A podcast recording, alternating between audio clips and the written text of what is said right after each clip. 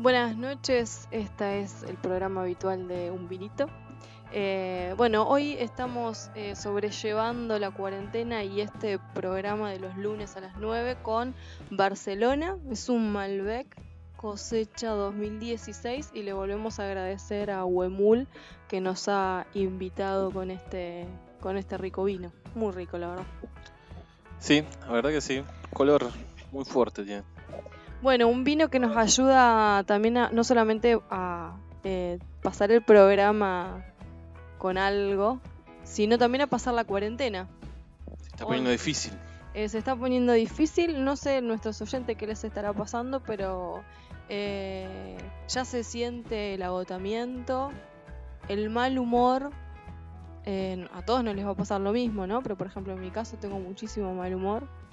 Eh, hoy pensaba que estoy harta que todas las decisiones que tomo en los últimos... ¿Cuántos días van de cuarentena ya? Eh, no, no tengo el dato. 15, redondiemos. 15 días de cuarentena y un poco más. Eh, se circunscriban a no sé cuántos metros cuadrados. No puedo tomar una decisión que esté por fuera de este lugar. Eso me irrita. Pero es lo que nos va a salvar. Sí, sí, entiendo perfectamente que lo que nos va a salvar y que tengamos que estar aislados preventivamente. Pero al mismo tiempo, o sea, hoy, hoy pienso para el programa, digo, bueno, todos la están pasando bien con la cuarentena. Soy la única en este universo que se está poniendo de mal humor con la cuarentena, que se irrita, que no se aguanta ni ella misma, que se angustia porque, por ejemplo, yo pienso, listo, el 13 Suponete que se levanta la cuarentena, que seguramente en los próximos días vamos a tener eh, anuncios de Alberto Fernández sobre la continuidad de la cuarentena.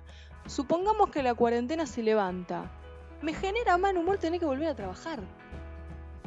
Porque es. Todo te genera mal humor entonces. ¿Sabes? Me imaginaba, ¿viste cuando vas al cine a ver una película y estuviste dos horas con la luz apagada? Y de repente se enciende porque terminó la película y ese impacto de la luz en la cara después de haber estado dos horas en la oscuridad te molesta. Y empezás a ver a todo el mundo en esa situación y es molesto. Y te agolpás con la gente que sale del cine y es molesto.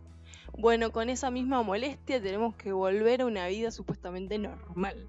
Y ya pensar en eso también me fastidia. Es decir, que pensar la cuarentena o pensar el post cuarentena me fastidia.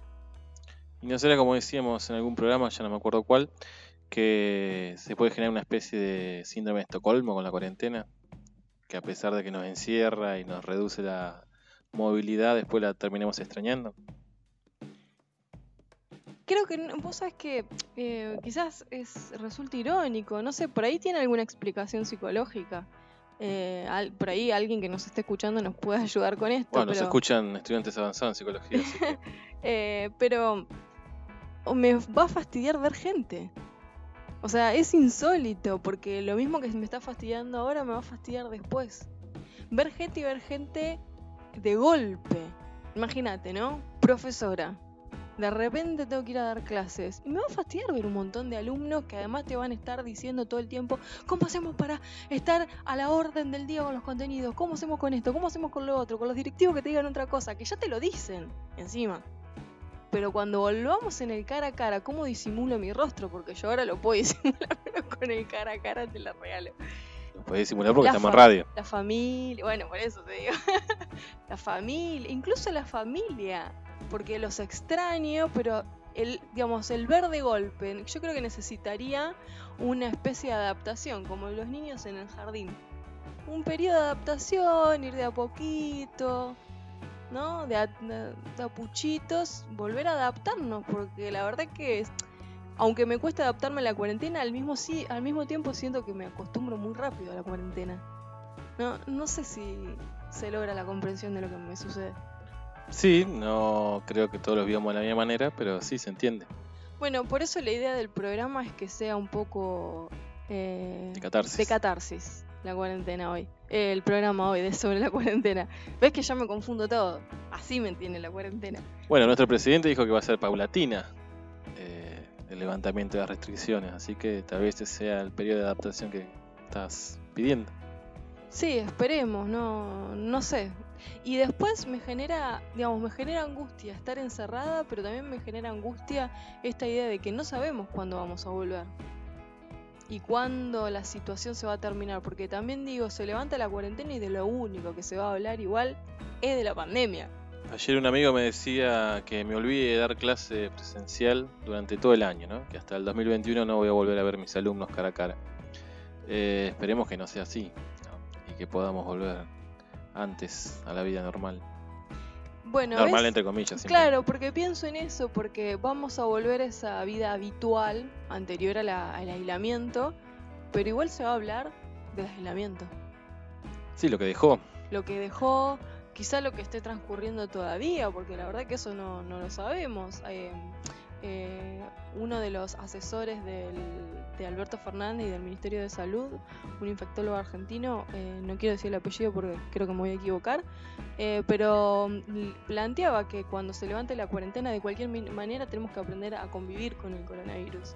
Es decir, que tampoco es que esto se va a levantar el día que no quede ningún virus más sobre la la Tierra se va a levantar y vamos a tener que a, moldarnos a nuevas maneras de tratarnos con el otro, hábitos de higiene, de, calidad de encuentros, evidentemente. Y esas noticias ya me, me ponen mal al mismo tiempo. No sé cómo irá a ser la respuesta inmunológica a nivel social. Eh, tenemos el dato de la gripe española que después de un año, un año y medio, eh, desapareció prácticamente, como casi todos los seres humanos de la Tierra la habían padecido, ya la cantidad de anticuerpos a nivel global era tan grande que ya dejó de ser eh, una amenaza, ¿no? Seguramente ha seguido existiendo como una gripe, pero ya no generaba la cantidad de muerte que generó. Ya, no, no es tan fatal o se puede sobrellevar de mejor manera. Bueno, la cuestión es esta cómo sobrellevamos la cuarentena. Y si la sobrellevamos mal, poder decirlo, también expresarlo.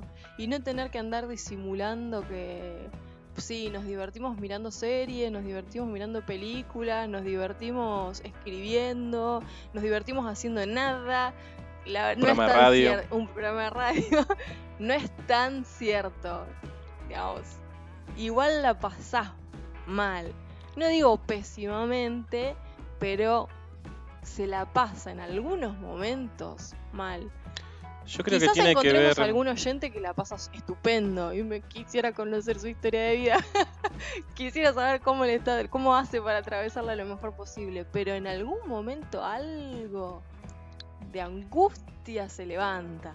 Creo que tiene que ver con que es obligatorio.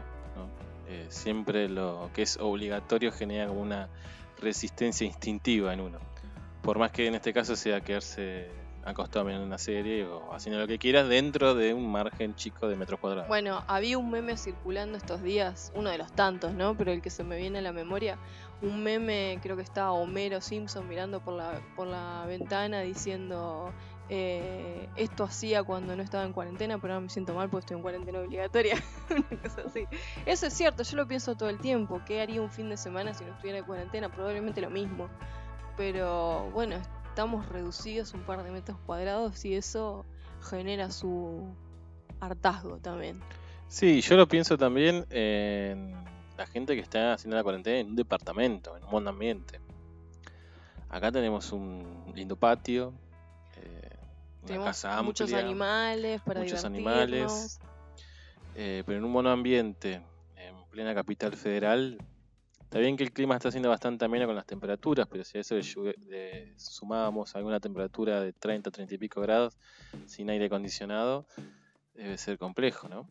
Sí, y bueno, mira, pensaba eso que estás diciendo cuando veíamos el, el, el, ay, el documental que recomendamos el programa pasado en China, que uno de los, cuando contaban la historia de uno de los blogueros, la pareja de blogueros, el departamento en el que vivían, era como la cocina de este lugar, era muy, muy, muy, muy chiquito y pensé en eso, que tienen que estar aislados moviéndose por entre mesa, sillón, al mismo tiempo cocina, eh, mesa para comer, y eso debe ser muy complicado.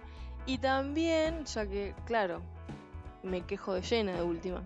Porque, ¿qué pasa con los, con los eh, compatriotas incluso que están en situaciones de vulnerabilidad que no les queda Sí, que no solo otra, que el no solo espacio, el aislamiento, claro, sino sino, sus condiciones de vida. el sustento alimenticio es un problema. Sí.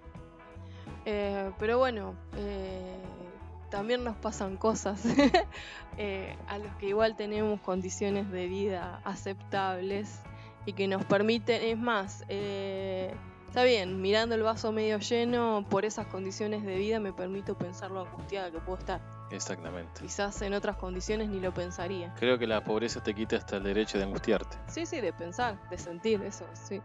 Eh, bueno, ¿qué les pasa a los que nos están escuchando? Eh, ¿Cómo sobrellevan su, su cuarentena? Y si tienen ganas de expresarse, este puede ser un espacio propicio y lo abrimos para que nos cuenten qué les pasa. Si se sienten identificados o si pueden ponerle otras palabras a la situación. Hoy leíamos que hasta Paul Beatriz Preciado se angustió y terminó escribiendo una carta de amor a su ex. Eh, alguien que piensa tanto, que parece que la tiene tan clara en un montón de cosas, eh, también es humana. Exacto, las emociones afloran igual y los síntomas afloran igual y más todavía en situación de aislamiento. Bueno, así la, la- la pasamos hoy, sin, sin ganas de, de disimular que, bueno, en cuarentena también podemos estar mal, digamos, una cosa así. Y que cuenta en esa carta que mm, aparentemente tuvo coronavirus. No sé si era parte del personaje, porque mucho está en contra de las identidades. No se sabe bien cuándo está hablando en serio, cuando no está hablando desde, desde la prosa, desde el drama. Eh, pero por lo que contaba en esa, en esa carta, había estado con una gripe muy fuerte que ella decía que era coronavirus. Sí, no, no lo han levantado otros medios, quizás forme parte del, del personaje de, de Paul Beatriz. Ya no se llama más, no se hace llamar más Beatriz, Paul Preciado. Ah, lo borró ahora. Sí. Ya no. La B, queda la B como recuerdo de su identidad Ah. anterior, digamos. Eh, bueno, con esta mini introducción cuasi catártica, ¿se Eh, nos vamos con. abrimos el programa también nuevamente con un tema de Charlie García. Yo, yo no quiero volverme tan loco.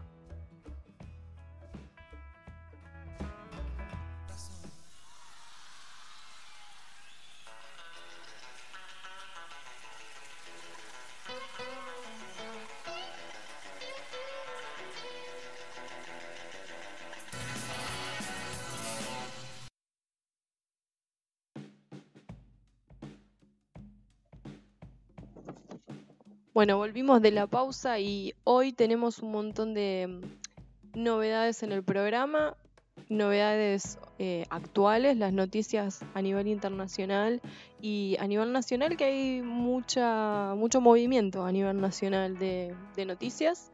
Eh, después eh, vamos a estar conversando un poco sobre historias de las pandemias y nos centramos en nuestras localidades. Vamos a charlar un poco de qué sucedió en Mercedes, Suipacha, Chivilcoy en pandemias años anteriores. Tenemos efemérides y la recomendación de una, de una película en el último bloque. Bueno, arrancamos eh, con esta introducción que tuvimos hace un rato del bajón de la cuarentena. arrancamos con las noticias internacionales y nacionales. ¿Son un bajón o están un poco mejor las noticias? Bueno, mira, por ejemplo, una noticia que puede ser interesante es que en Argentina tenemos 325 recuperados.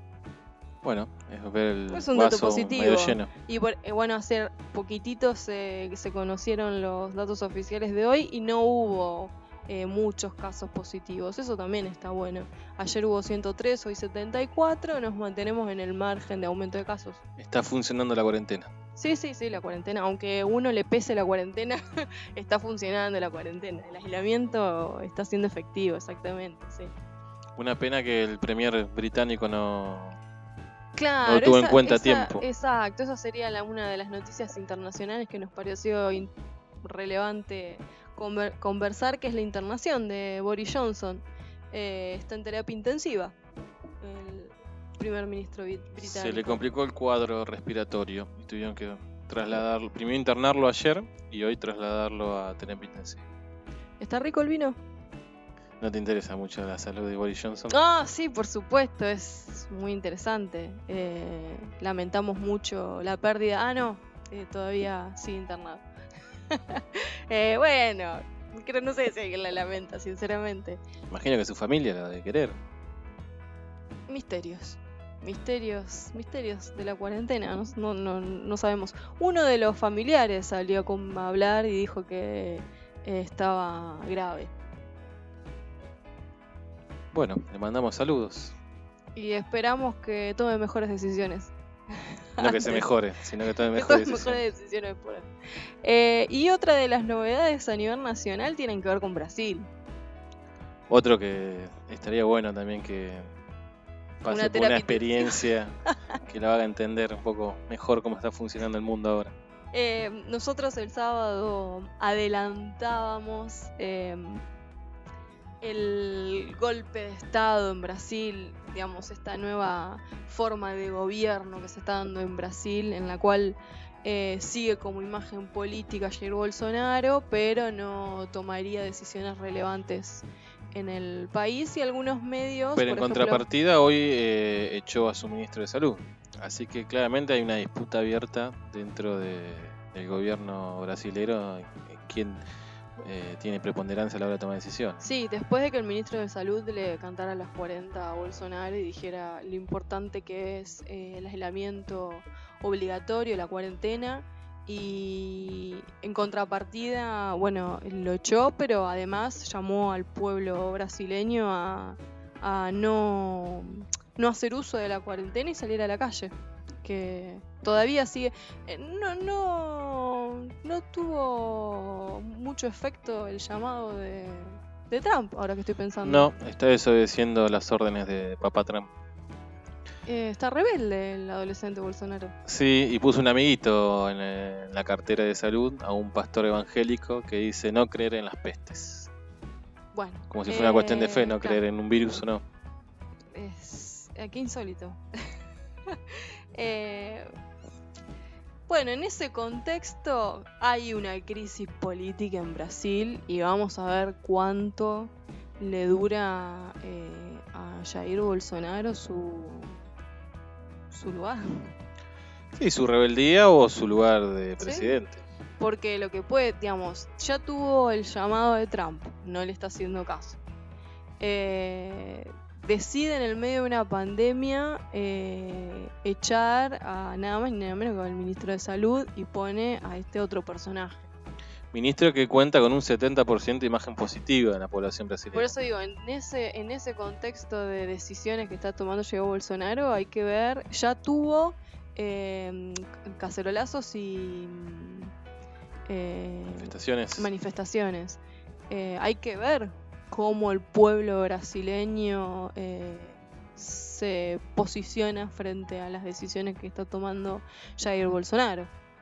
Sí, me imagino que de esto dependerá de la evolución de, de los casos, ¿no? Que está creciendo de a mil, pero que parece que por ahora no estaría colapsando el sistema de salud de Brasil. Eh, veremos en los próximos días, en la próxima semana cómo evoluciona eso. Es ins- insólito lo de Brasil, es, lo de Bolsonaro es insólito. Es Eh, insólito. Sí, fue insólito que ganara, o por lo menos una sorpresa. Por otra parte, también estoy pensando, es insólito, mirá lo que pienso ahora, ¿no? Es insólito que un, eh, calculo que será médico, no, no, no sé la profesión exacta del ministro de Salud de No. Brasil, podría... Pero bueno, se está dedicando a la salud, es insólito que alguien dedicado a la salud no crea, como vos dijiste, Pastor. el pastor no crea... No, no sabemos si es médico el pastor. Bueno, pero Sabemos alguna- pastor. al- supongo que alguna profesión previa relacionada con la salud tiene que tener para estar al cargo A mí ya no me llamaría la atención nada de Bolsonaro. Bueno, lo, lo po- vamos a buscar porque ahí sí sería insólito. Igual si es un profesional o un trabajador de la salud que no crea en un virus, Por sería eso, raro. por eso digo. ¿Cómo se recibió? Sería la pregunta. Claro, eso sería, ese es el cuestionamiento, cómo llegó, ni, ni siquiera cómo llegó a estar en ese lugar, cómo llegó a tener el título. Bueno, un poco como el de Chile. con la estupidez que dijo también de que se pueda llegar a volver un poco Sí, más ese es médico humano. en serio. Por eso, Pero tal vez el virus se vuelve buena persona, dijo. buena persona. Bueno, eh, hay una incógnita Brasil, incógnita lo que va a pasar en los próximos días, pero eh, claramente están frente a una crisis política enorme y lo lamentamos por brasileño, obviamente. En Argentina la situación es eh, distinta. Eh, recién eh, abríamos el programa con la última noticia, que es que hay una reunión en este momento de último momento y urgente en, en Olivos con el ministro de Desarrollo Social, Daniel Arroyo.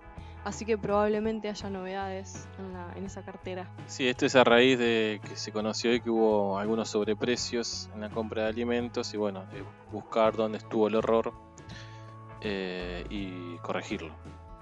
Así que bueno, ahí vamos a tener novedades en el transcurso del programa.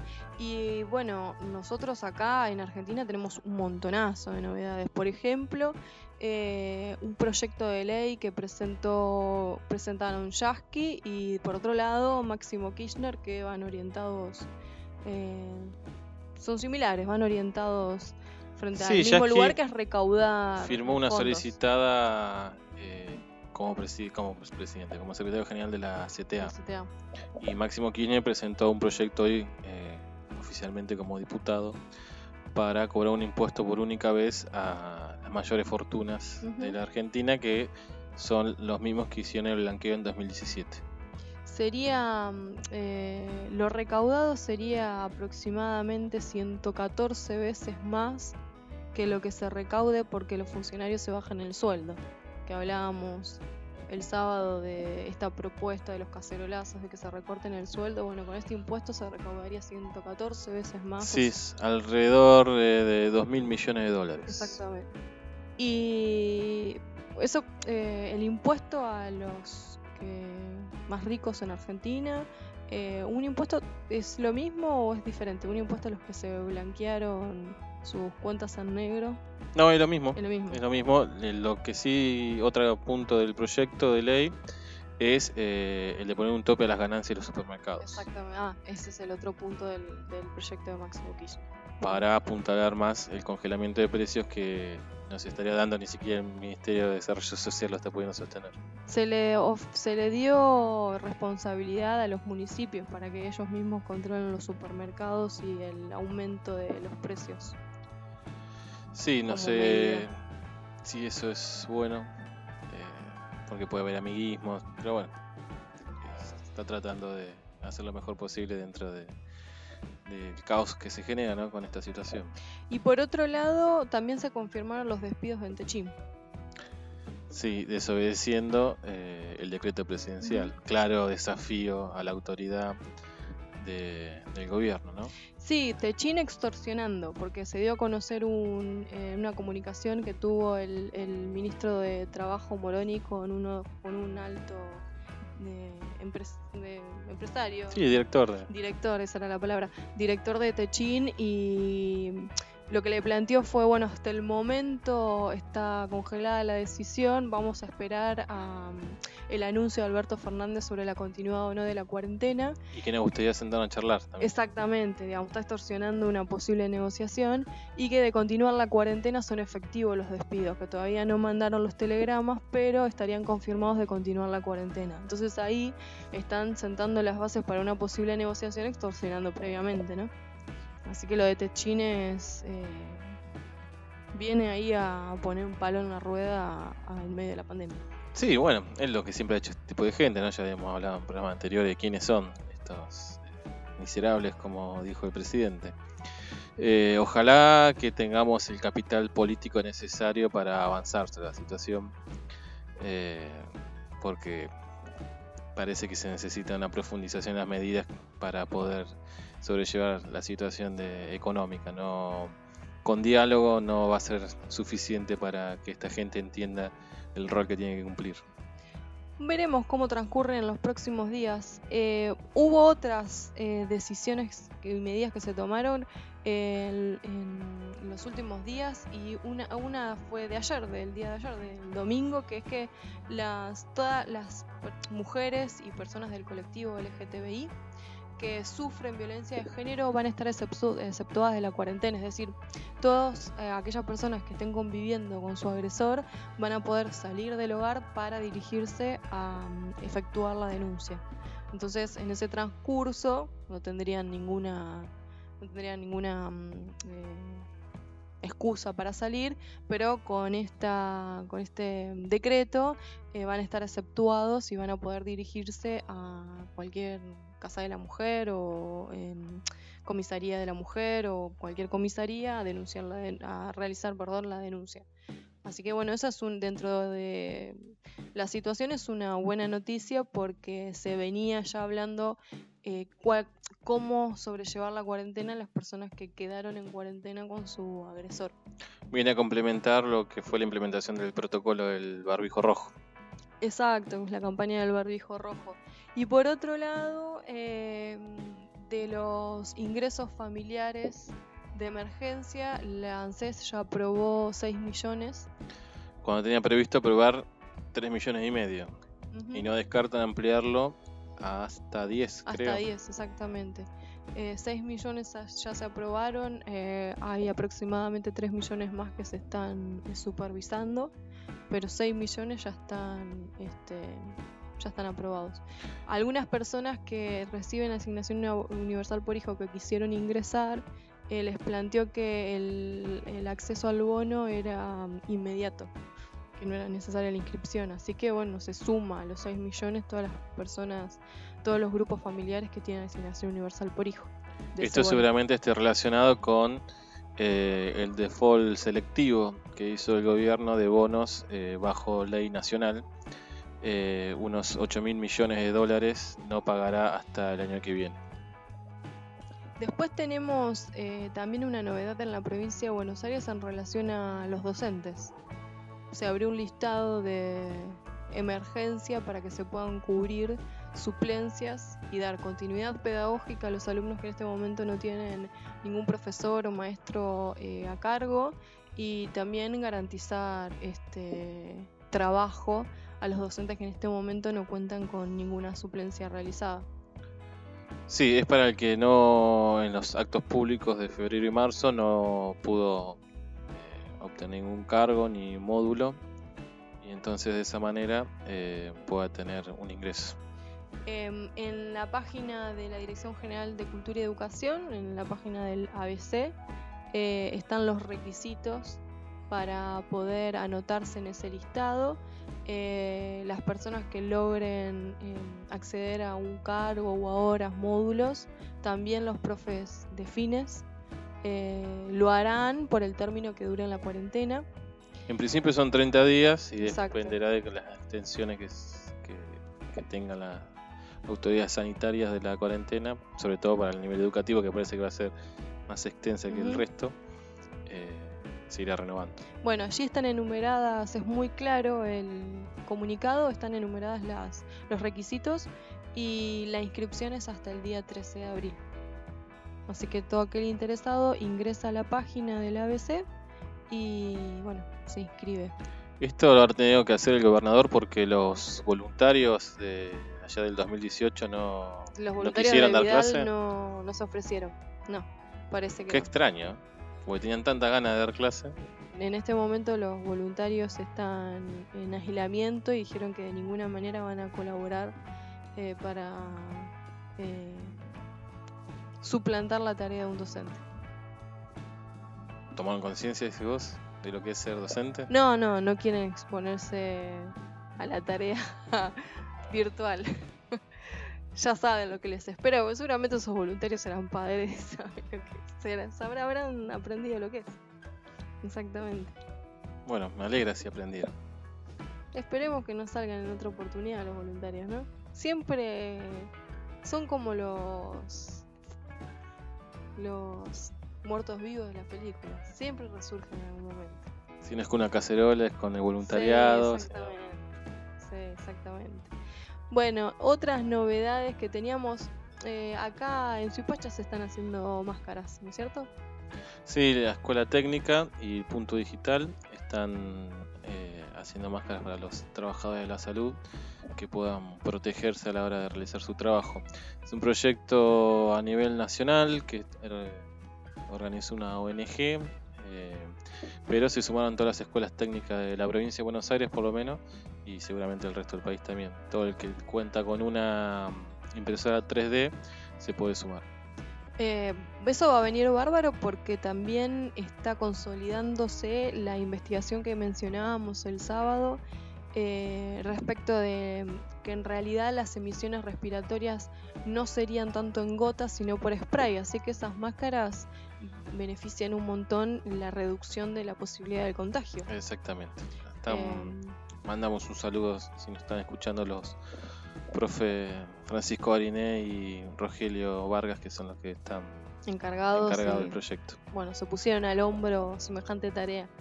Y mm, por último, en este bloque eh, vamos a recomendar, como estamos en cuarentena, hubo muchos directores de teatro y de cine que decidieron eh, hacer de acceso libre y gratuito sus obras, sus películas o sus obras de teatro y les vamos a recomendar em, algunas eh, obras de teatro que pueden encontrar online y son gratuitas y algunas pelis todas em, latinoamericanas.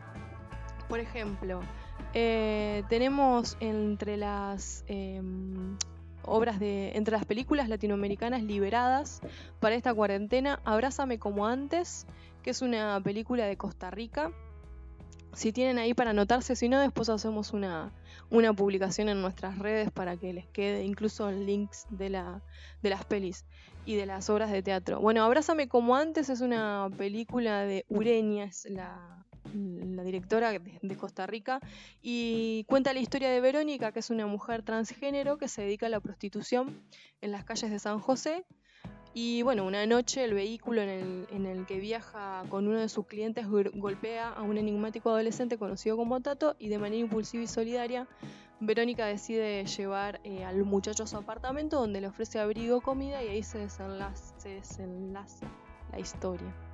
Después una eh, peli argentina que es Atenas. El director es César González la mitología suele estar presente en las películas de César González y también está en Atenas. Y la protagonista se llama, de la película se llama Perséfone, eh, que es del mito de la hija de Zeus y de Demeter. ¿Vos ahí estás al tanto de esa... De esa mitología o de esa leyenda? No. Sí. Bueno, dice, fue secuestrada por Hades, señor de los infiernos, para su propia satisfacción. Su madre la busca sin poder hallarla y a partir de ahí se genera toda la historia de la película que también se puede encontrar completa y liberada para poder ver gratuitamente en la cuarentena. Otra de las películas latinoamericanas recomendadas es De jueves a domingo, de Dominga Sotomayor, que es de Chile, una producción chilena. Eh, todo parte un jueves cuando dos niños salen de vacaciones con sus padres hacia el norte chileno y todo termina un domingo. Lucía y Manuel viajan junto a sus padres, Ana y Fernando, por un fin de semana largo. La pareja decide separarse, pero ya tenían planeado hacer ese viaje con sus niños, así que deciden hacerlo de todas formas. De a poco este viaje se va convirtiendo en la despedida final. Es un largo recorrido, la soledad del paisaje, el encierro del auto que va revelando la crisis de los padres, una peliculón para la cuarentena. Los niños solo quieren llegar a una playa, Fernando a un sitio que lo deja su papá y Ana a un lugar que no existe, donde las cosas vuelven a estar bien. Y es la visión de Lucía, distante y fragmentada, de su último viaje familiar. Y una última película que vamos a recomendar, eh, que es eh, paraguaya, Hamaca Paraguaya, su directora es Paz Encina y es un relato poético sobre un país que está esperando, siempre esperando, donde el tiempo es como una letanía, donde el hombre es en parte la tierra, el destino, la hondura de aquello que no es decible.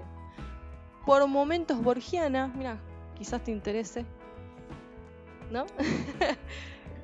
Me gusta Borges, pero no, no soy un fanático. Bueno, por ahí. Por momentos borgiana, esta película de Paz Encina no puede ser pensada como tantas otras, requiere de agudizar la sensibilidad para poder ser disfrutada. Y en esta cuarentena cultural, algunas de las obras de teatro. Me parece genial que podamos tener acceso a las obras de teatro en las plataformas digitales para poder verlas en, en cuarentena. Es de, de las mejores propuestas que puede haber. Ya había una aplicación que se llama Teatrix. Sí, que eh, tiene. Que era paga, pero bueno. Bueno, ahora están liberadas. Eh, y también en esta recomendación que hacemos hoy hay algunas obras de teatro que, y todas ellas son eh, latinoamericanas. Por ejemplo, eh, una de las obras de teatro es Camasca de Rafael Dumet, que es eh, de Perú. Otra de las obras de teatro es Cinema Utopía, que es de Chile. Su director es Ramón Grifero. O también pueden eh, ver El Tratamiento de Pablo Remón, eh, que es venezolana esa obra de teatro. Todas ellas la pueden encontrar en, en- en internet. Después les vamos a dejar el link para que, para que las puedan ver. Hamlet de los Andes es una eh, obra de teatro boliviana. Su director es Diego Aramburu, po- de Teatro de los Andes. Cuenta la, la muerte del padre, una de las pruebas de la vida a la cual cada uno de nosotros es llamado. Nuestro Hamlet es un hombre de hoy que como el personaje de Shakespeare ha perdido la comprensión del sí mismo. Interesante. Y había una por acá, Argentina, a ver si la encuentro. Acá. Los golpes de Clara, de Carolina Guevara y Leandro Rosati, que es argentina. Es un monólogo con una fuerte carga política y muchas referencias interesantes a debates del presente. Bueno, vamos a... No, y antes de cerrar el bloque de noticias, teníamos hoy la noticia de que hubo un terremoto de cielo en Chivilcoy. Eh, yo me resisto a creer que exista. Supuestamente es científico y cuando chocan una masa de aire frío y una masa de aire caliente se puede escuchar un gran estruendo como si fuera un trueno y parece que esto ocurrió en la vecina localidad de Chivilcoy. Y para sumar más a la paranoia apocalíptica que estamos viviendo, también hubo olas de 2 metros en Mar del Plata que causaron daño en las veredas y paredones de la costa. Así que claramente estamos cerca del fin del mundo. Si no te alcanzaba con el coronavirus, mira esta tormenta del Chivilcoy. Eh, ¿Cómo es la que se produce la... Con el choque de dos masas de aire, uno frío y una caliente, se generan esos ruidos que son parecidos a un trueno. Pero no necesariamente tiene que haber tormenta. Ah, no necesariamente hay tormenta. Se escucha el ruido, pero no hay tormenta.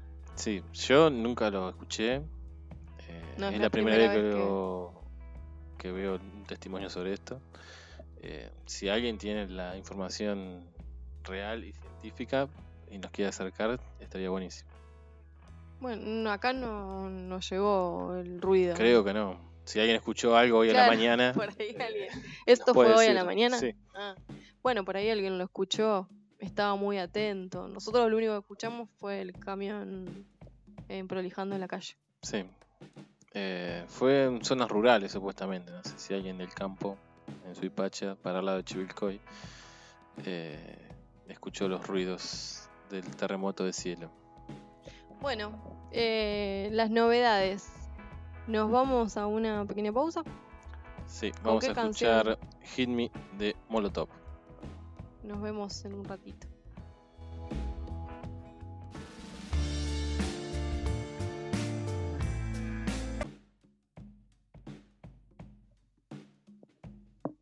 Regresamos de la pausa y en esta oportunidad, en este bloque, tenemos historia. Sí, y antes de empezar con la historia, eh, también recomendamos, o eh, damos el aviso, de que la página del Inca también ha liberado sus contenidos. Para el celular pueden buscarlo en el Play Store como CineAr, es la app, y se la descargan y van a poder tener acceso a todos los contenidos del Inca. Después, no hagan la introducción en un programa de radio quejándose de que están angustiados en la cuarentena. Hay un montón de cosas para ver. Hay un montón de producciones culturales liberadas por ustedes. Y un oyente eh, generaba el debate, que tal vez podemos charlarlo, de si el teatro filmado eh, es teatro. Para él no. Pero bueno, si el resto de los oyentes tienen una opinión distinta, Eh, Objeción, señor juez. podemos eh, charlarlo. Es- Yo nunca vi, soy sincero. Es teatro virtual, es como las clases. Me parece que ese oyente tiene eh, doble rol. Si, si, si intuyo quién puede ser. Es como una clase. Cuando vos haces en Google Classroom tu clase, no es clase, pero es virtual. Y ahí tuve un debate también sobre eso. Eso es clase, eso es educación, es transmisión de saberes, pero virtual. Bueno, el teatro es teatro, pero a través de la cámara. ¿No? Sí, no sé un cómo. argumento, por ahí nos, nos sigue Sí, alguien conozca el mundo del y- teatro y, que esté a favor del teatro a través de una aplicación eh, en una tele, ¿no? un celular. Eh, no sé si es teatro o no es teatro. Yo la verdad que es una de las ramas del arte que poco he incursionado. Sí he ido al teatro, pero no, no, no conozco eh, los detalles, digamos.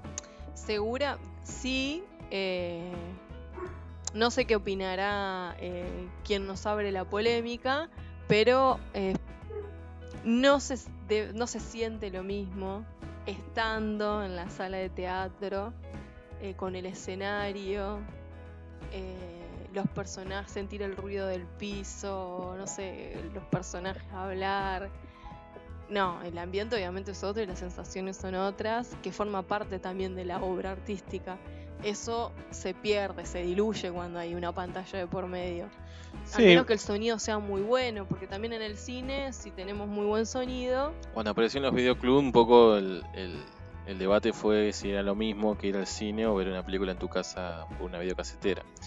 Con los años y el avance de la tecnología, eh, los televisores, los equipos de sonido y de reproducción fueron equiparando y en algunos casos superando al cine. Pero también siempre tiene que ver con cuestiones de gustos y yo sigo eligiendo el cine. Si bien tal vez tenga que ver con que en Suipacha no tengamos uno, eh, no es lo mismo ver una película en el cine que verla en tu casa, por más buen tele 4K Ultra Full HD tengas y el mejor sonido que tengas, no es lo mismo. no, son, implican sensaciones distintas que hacen también a la calidad de la experiencia. Así que eso podría ser otro argumento. Pero interesante que tengamos un debate que no sea relacionado a la cuarentena. Bienvenido sea un debate externo. Aquel oyente nos sigue dando argumentos diciendo que sería casi lo mismo que el cine, porque el teatro, entiendo yo que un poco lo que define el teatro es la interacción con el espectador. Eh, pero bueno, yo se lo- es un debate que se deja a los especialistas, yo no opino en esta porque no conozco. Podemos abrir una sección de opinemos sin saber. No, no me gusta a mí opinar No. sin saber. Bueno, no, no No critico al que lo hace tampoco. Bueno, para pasar la cuarentena. Hay que animarse a opinar sin saber. Sí, opinemos sin saber. Bueno, de opinar sin saber, no, no, no, no. Algo sabemos. La idea era eh, charlar un poco sobre historias de pandemias anteriores cercanas a nosotros, no en el tiempo por supuesto, pero sí en la región, y contar un poco qué pasó en Mercedes, Suipacha, incluso algunos datos de Chivilcoy también tenemos sobre dos pandemias que fueron la pandemia del cólera y de la fiebre amarilla. Sí, sobre todo la fiebre amarilla que reconfiguró, por ejemplo, la capital federal. Todas las familias eh, ricas que vivían en el sur se fueron hacia el norte y ahí formaron los barrios copetes que conocemos hoy en día. No, no, desconocí ese dato. Además de que se saturaron los dos cementerios que existían, eh, el de la Recoleta y ahora se me fue el nombre del segundo. Bueno, con la fiebre amarilla, tengo el dato por acá, se inaugura, se construye el cementerio de la Chacarita. Eso mismo iba a decir, por que la- fue De hecho, de una emergencia terminó siendo el cementerio más grande Sí. de la capital federal. se llevaban en tren en ese momento los fallecidos y se los conoció como el tren de la muerte, el tren que iba hasta el hoy reconocido cementerio de la Chacarita. Bueno, voy a contar un poco la historia de estas pandemias en Mercedes. Arrancamos por ahí, ¿qué te parece? Justamente esta, epidemia de fiebre amarilla llevó la capital del país a la ciudad vecina de Mercedes. Exactamente. Y se alojó allí. ¿Quién era el presidente en ese momento? Exactamente, Sarmiento. Bueno, en la historia. ¿Sabías que lo hizo a casi 50 metros de donde te criaste?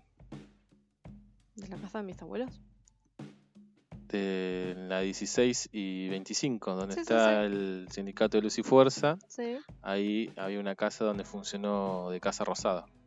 A donde, donde ahora está El sindicato de Luz y sindicato Fuerza. Luz y Fuerza, en la esquina. Exactamente. Ay, no tenía esa novedad, así que eh, tendría que rastrear si para esos años esa casa eh, ya existía, así que estuvieron en contacto, lo tuvieron de vecinos Sarmiento, los parientes. Sí, a finales del siglo XIX, ¿no? Sí, sí, sí, pero por eso tendría que rastrear si la casa ya había alguien ahí eh, y si era familiar, ¿no? Por supuesto. Eh, bueno, en Mercedes el rastreo que hay sobre la, la pandemia del cólera y de la fiebre amarilla la produjo eh, Ricardo Taossi, un profesor reconocidísimo de historia de Bueno, Mercedes. Yo estos datos los tengo de él, de haber cursado las materias con él. Así que usted es su discípulo. Fuimos la última promoción, eh, después de nosotros se jubiló.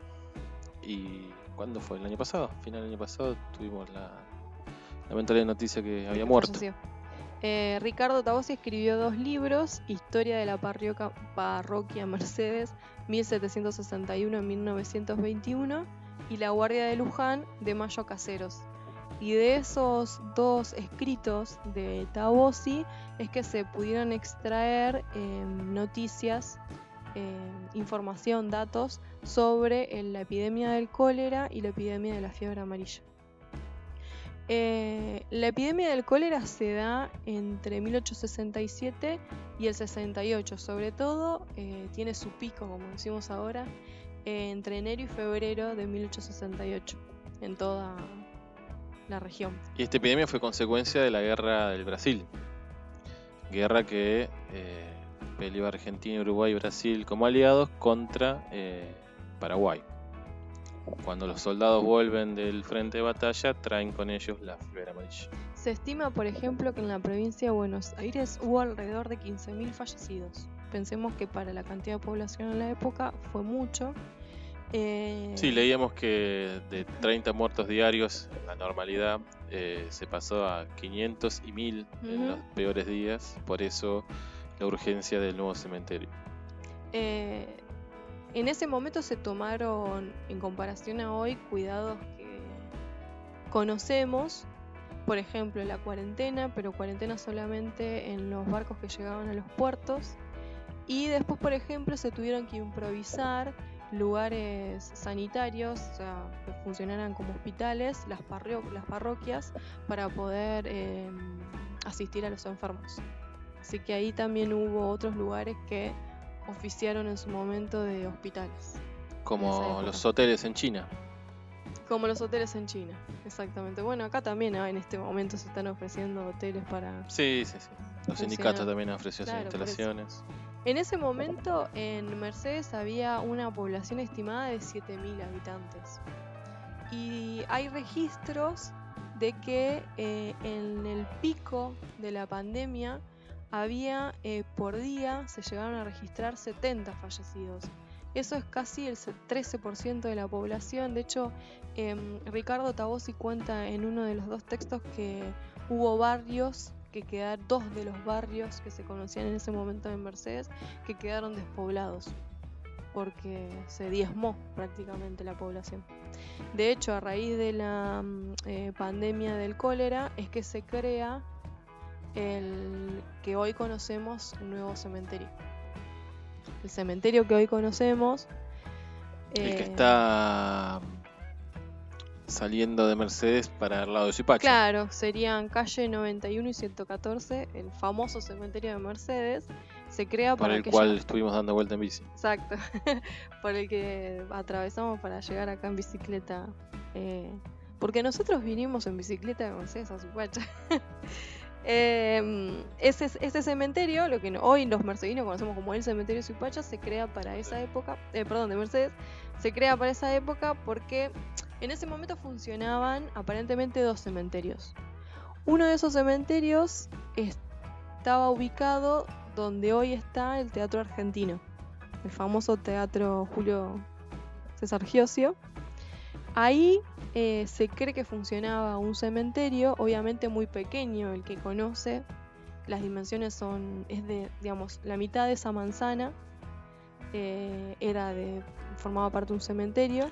Porque la plaza principal de Mercedes, se cree, no está confirmado, eh, era el fuerte de la Guardia de Luján.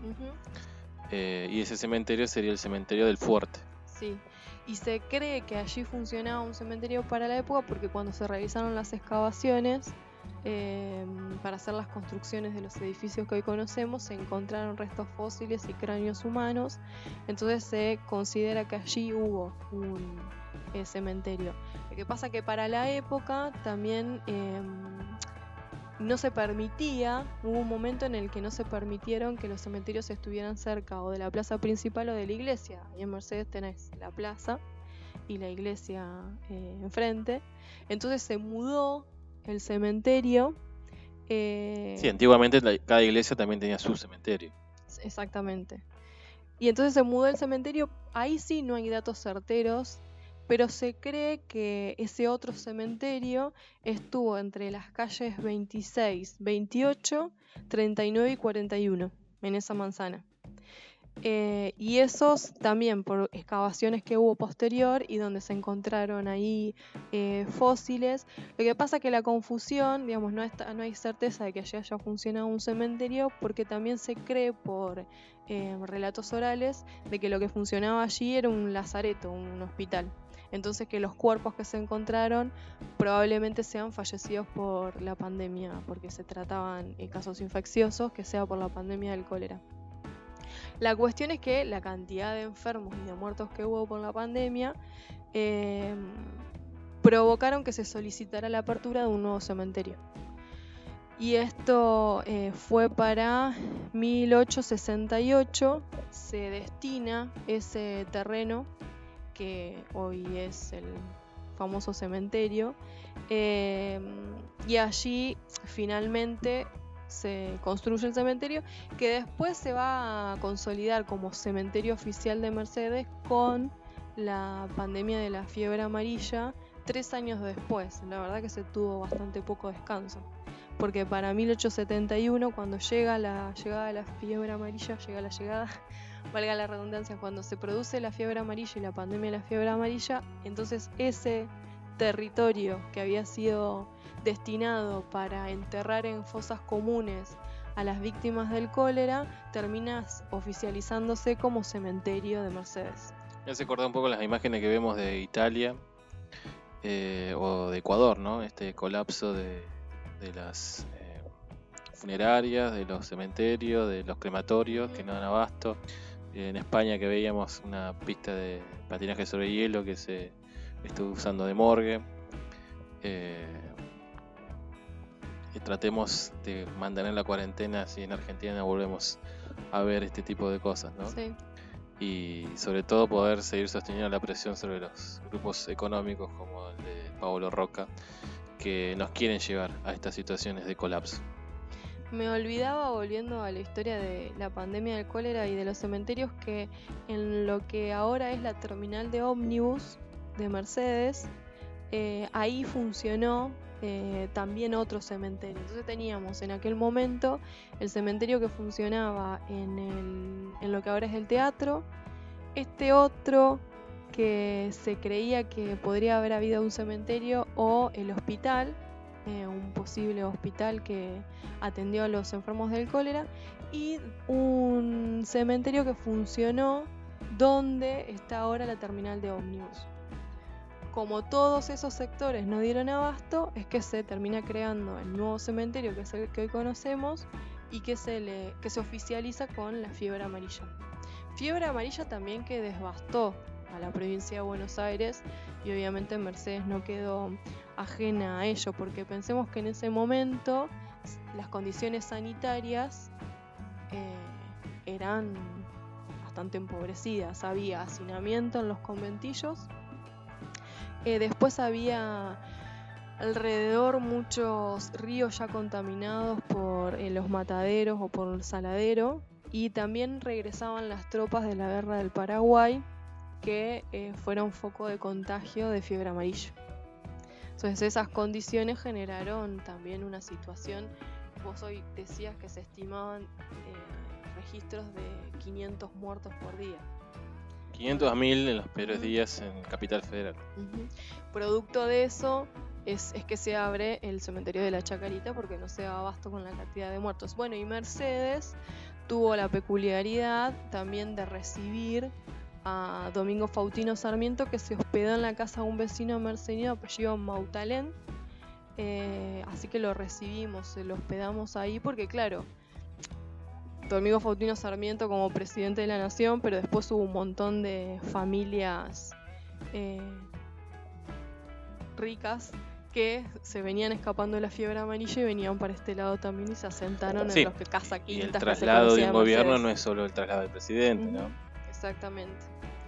Y después, por ejemplo, en Chivilcoy también los números eh, dan cuenta de que asoló, eh, por ejemplo, la pandemia del cólera, porque en ese momento en Chivilcoy se registraban 14.232 habitantes y entre enero y febrero de 1868, que fue el pico de la pandemia del cólera, hubo más de mil muertos. O sea, en 60 días hubo un montón de, fallecidos y también eh, les pasó algo, situaciones muy similares a la de Mercedes, que es que no tenían dónde colocar la cantidad de fallecidos que había. Y bueno, sí, también el cementerio que hoy se conoce en Chivilcoy no es el que funcionó en ese momento. Eh, pero bueno, también en Chivilcoy asoló. No sé qué sucedió por estos pagos. No, no hay información en internet, lamentablemente, sobre Zipacha. Eh, solamente queda el registro de mis recuerdos de mi secundaria de una epidemia de viruela, conocida como viruela negra, eh, que funcionaba una, una salita de primeros auxilios, que en realidad era un depósito de los enfermos para que murieran y no contagiaran a otros, que se ubicaba en la calle Córdoba y Leonor Maturana. No sé si la gente de acá se ubicará, es haciendo cruz con la Plaza Roseo Suárez hoy en día, o una cuadra de la Escuela 8.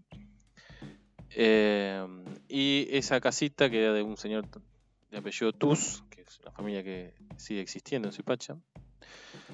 Eh, había donado ese lugar para que los enfermos se, se atendieran.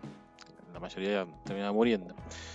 Y lo único que pude encontrar, que es un recorte muy chiquito que hay, que años después de esta epidemia de viruela negra también hubo una de tifus y se usó el mismo lugar para llevar a los enfermos.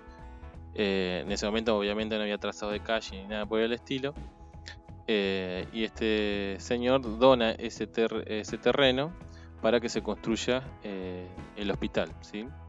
justamente el barrio de las 14 provincias, que es el, primer asentamiento de población en Suipacha, más allá de la estación, eh, fue el más castigado. Se pone una piedra fundacional, pero que nunca se termina de construir y después muchas décadas después se construye el hospital donde se encuentra hoy. Pero bueno, en e-, ese terreno que había sido donado y que era de la municipalidad, décadas después se construyó la primaria 8 que sigue existiendo y después se extendió con la secundaria número 2 cuando se crea, ¿no? En el año 2006. Bueno, algún registro de la fiebre amarilla y el cólera seguramente debe haber por el impacto que tuvo en toda la región. Porque vos estás trayendo acá novedades de, dos epidemias distintas. Sí, que... son a principios del siglo XX. No sé mm. si había mucha población en Zipacha en ese ah, momento. Bueno, claro. Porque la creación del partido de 1864, pero hasta que no se construye el ferrocarril no comienza a haber población acá. Era campo abierto. Claro, estamos hablando del 68 y del 71, los picos de, ambas epidemias que hablábamos. Es un buen, bueno, un buen punto de vista, está bien, un buen argumento. Y después tiene una parte esotérico-metafísica, estas eh, epidemias de viruela y de tifus de que las almas de los pacientes que murieron ahí se alojaron en un ombú, que hoy en día todavía está, al lado de la primaria número 8, y que a lo largo del siglo XX eh, los paisanos que pasaban por ahí escuchaban los lamentos de los enfermos y el llanto de los niños que se habían enfermado de, sobre todo de viruela. No sé si alguien que vive ahí eh, habrá escuchado en algún momento. Eh, no sé si tendrá que ver o fue pura casualidad. Justamente enfrente del ombú se puso una virgen. no sé si fue casualidad o alguien tenía este dato de la leyenda y bueno, fue una forma de redimir eh, ese lugar de fantasma, entre comillas. Son las historias más interesantes. Seguramente Mercedes hay muchas también de eso. Sí, seguramente. estaría bueno recolectar esas historias. Si algún oyente tiene esas historias, son interesantes también de poder conocerlas. Es una es un área que no, no tengo mucha incidencia, pero son las que más me gustan al mismo tiempo. Escuchar de esas historias es muy bonito. Sí, si alguien tiene más datos de, de esta epidemia, sobre todo la de viruela, me acuerdo que, la, que los profes en la primaria hacían hincapié en, esa epidemia. La de tifus lo encontré en el recorte este chiquitito que hay en Facebook nada más. Eh, si tienen más datos, eh, bienvenidos sean. Pero como en internet no hay nada y no puedo salir de, mi casa no pude averiguar eh, otras fuentes.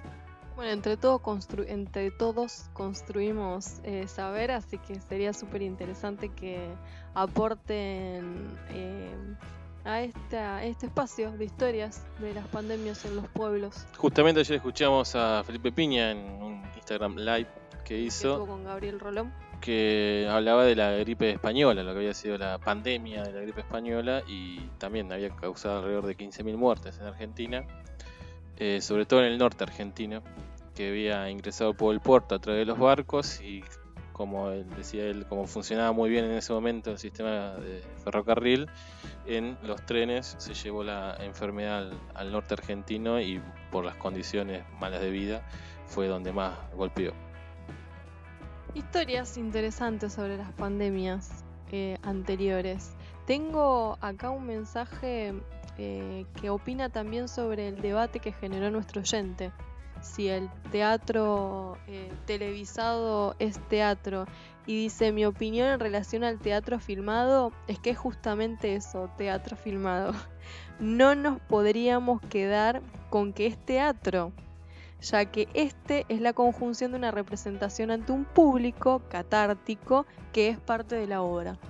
Sí, tenemos una estudiante avanzada de lengua y literatura que va en relación a lo que nos, leías, que decía... Es profe de literatura también. Ajá, El teatro que vemos mediatizado por la tele cumple con las características del texto dramático, diálogo, trama y texto espectacular, recursos puestos en juego. Por ende, es un teatro mediado por una pantalla. Bueno, estarían en consonancia con quien generó el debate, ¿no es cierto? No, él dice que no es teatro. Bueno, pero acá nuestra oyente también dice, no es teatro. Ah, yo entendí mal, entonces pensé que sí. Dice, no es teatro porque justamente lo que se define como teatro es la unión de la representación ante un público y también el público como parte de la obra. Y en este caso estaríamos como pasivos ante la mediación de la tele, o de la pantalla, mejor dicho. Pero lindo debate. Bueno, queda abierto. queda abierto, sí, por supuesto. Como queda abierta la construcción de las historias de las pandemias anteriores. Si conocen de alguna otra. Yo recuerdo de mi primaria que las maestras nos hacían mucho hincapié con el tema del cólera, me acuerdo. ¿no? De la cuestión en los 90 hubo una campaña de ardua sobre el No recuerdo haber vivido una epidemia. Tal vez ocurrió y mi cabeza no, no lo tiene. Pero sí me acuerdo que era bastante insistente la cuestión de de la higiene, el lavado de manos, de cómo potabilizar el agua. Es más, me acuerdo que había un cartel en el patio de la escuela que te enseñaba ese tipo de cosas.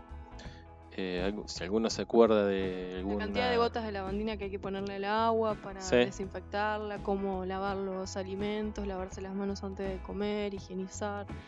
Lo, que pasa es que el cólera para nuestra época, digamos, para la contemporaneidad, tengo la impresión no es el dato certero, de que sí ha sido una infección eh, más proclive de los sectores pobres por las condiciones de higiene. Distinta fue el suceso de la pandemia en el siglo XIX, que no hacía mucha distinción del cólera, no hacía mucha distinción de sectores sociales. Ya teniendo acceso a cloacas, agua potable, lavandina, se sectorizó, digamos, el cólera. Ese recuerdo sí lo tengo. Por eso, si alguno se acuerda de algún brote eh, o epidemia de cólera en los 90 en Argentina, eh, nos dice, yo solamente tengo ese recuerdo de mis maestras enseñarme a lavarme las manos. Siempre la educación haciendo campaña. Por eso es tan importante. Eh, y le mando saludos que también nos mandaba recién a Verónica que nos vuelve a escuchar desde Luján que el otro día nos pidió. Nos seguimos extendiendo. Hoy, charlando por videollamada con unos amigos, le pasaba los datos que los oyentes de Estados Unidos que tenemos. Muchos no me creían. Eh, yo tampoco no sé bien de cómo se generan esos datos, pero bueno, tenemos alrededor de 600 y pico de reproducciones en Estados Unidos y el 80% de esas reproducciones en el estado de Virginia. Así que tal vez tengamos oyentes eh, gringos. Lo cierto es que un vinito se expande. Eh, Frenó la ola de eh, amistades de la India y de Medio Oriente. No, no tuvimos más. ¿Estarán ocupados con otra cosa en este momento? No sé si habrán tenido algún brote de coronavirus más importante. O están naciendo y le están poniendo COVID y corona. Era la noticia de la, India. Por ahí, mira si le pusieron ese nombre por escucharlo a nosotros. Ya si vamos a soñar, si vamos a soñar, soñar en grande. Bueno, eh, hacemos una pequeña pausa después del relato de estas historias y cuando volvemos, eh, tres efemérides para el día de hoy, 6 de abril.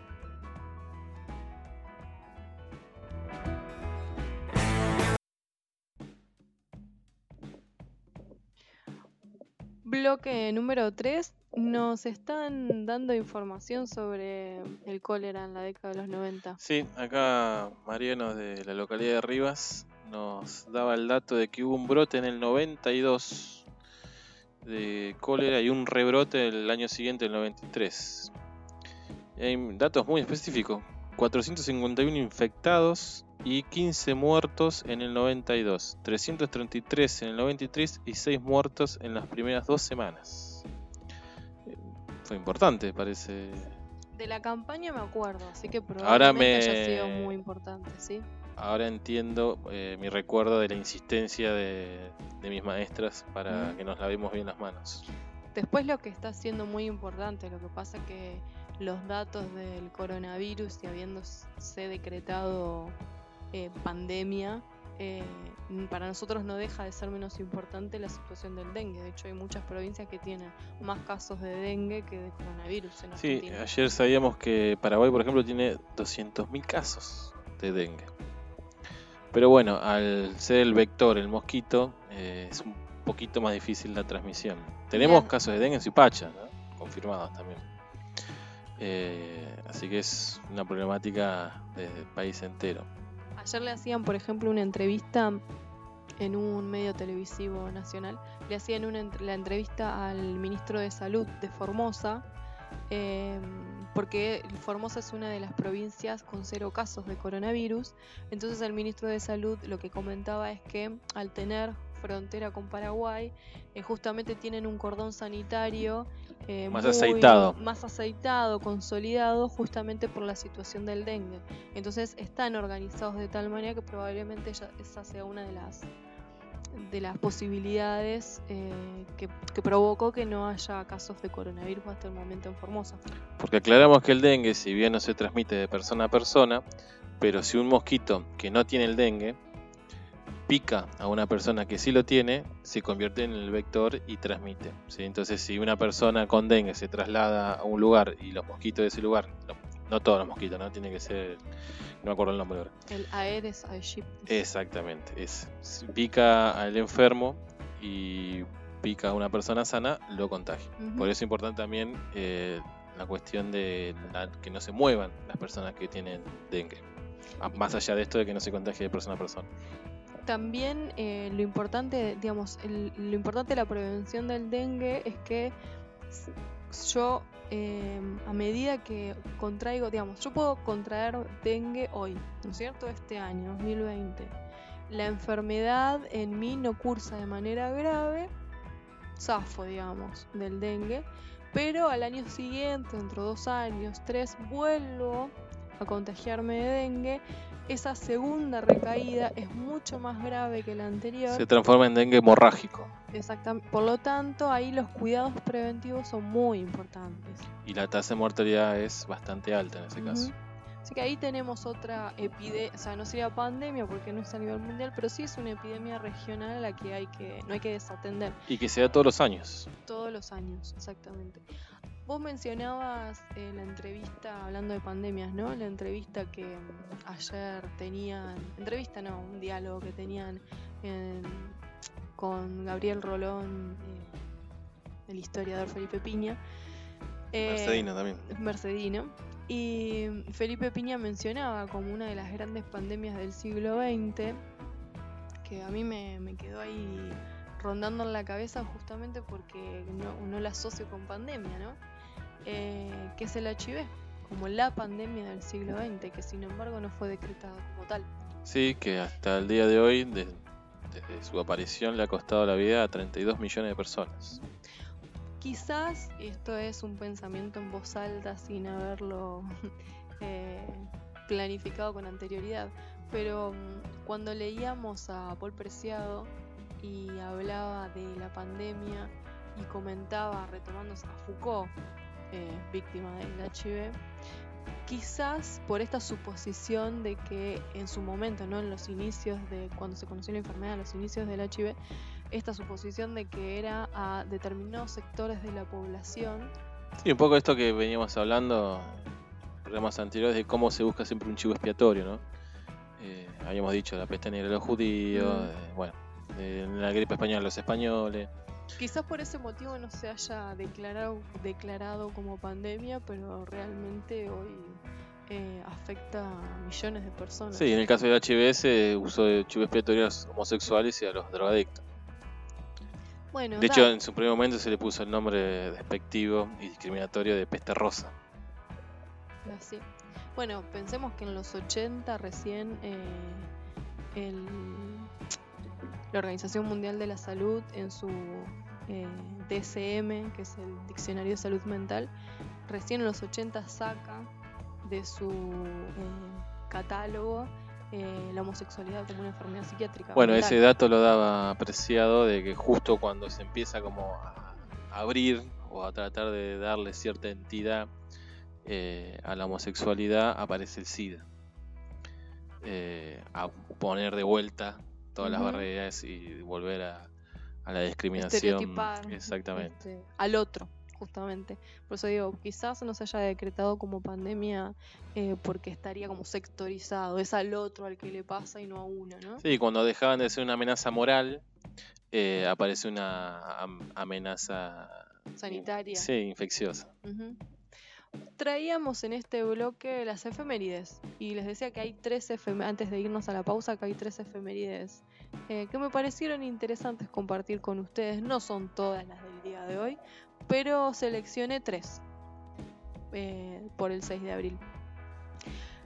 Una de ellas sucedió en 1896, un 6 de abril de 1896, 1896, digo bien, eh, se llevaron adelante en Grecia los primeros Juegos Olímpicos. Que justo nos tocaban este año y se pasaron para el año que viene por eh, la pandemia de coronavirus. Eh, no sucedía desde la Segunda Guerra Mundial. Que se suspendiera un Juego Olímpico. Exactamente.